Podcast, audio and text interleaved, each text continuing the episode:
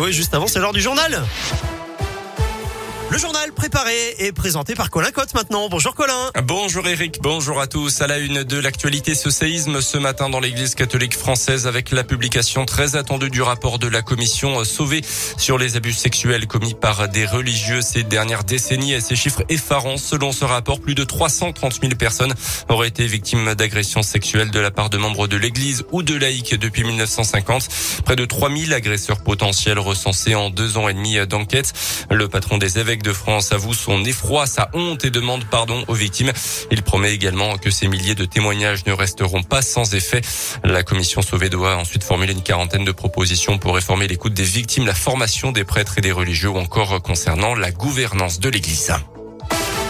Dans le reste de l'actualité, chez nous, le début du 30e sommet de l'élevage à la Grande Halle d'Auvergne. Après deux ans d'absence et malgré un contexte toujours assez incertain, les organisateurs espèrent faire aussi bien qu'en 2019 et atteindre les 95 000 visiteurs euh, jusqu'à vendredi. Le sommet a été inauguré ce matin par le ministre de l'Agriculture, Julien de Normandie. Laurent Wauquiez, le président de la région, sera là sur place jeudi avant la venue de plusieurs personnalités politiques, notamment certains candidats à la présidentielle. Dans le passé, certains ministres ont eu droit à des comités d'accueil très et certains avaient même dû quitter le salon prématurément.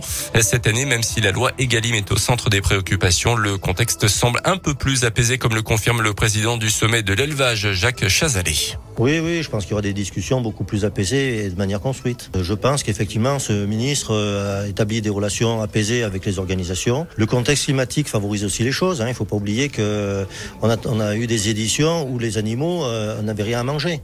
Donc, euh, quand il faut nourrir vos animaux et qu'il faut acheter pour nourrir les animaux, c'est pas la même chose que quand les animaux se nourrissent tout seuls dans les prés. Et ça, c'est important pour les éleveurs. Le 30e sommet de l'élevage à la Grande Halle d'Auvergne réservé aux professionnels se tient jusqu'à vendredi, donc quatre jours de salon.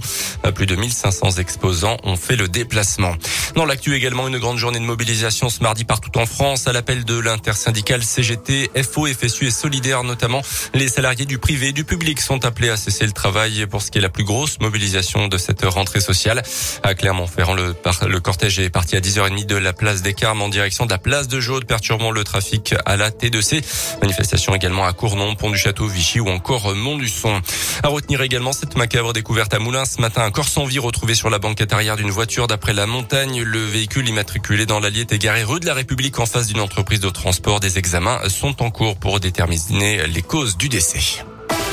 Un mot de basket, jour de Leaders Cup de Pro pour la GVCM, cinquième journée contre Boulazac, ça sera à partir de 20h.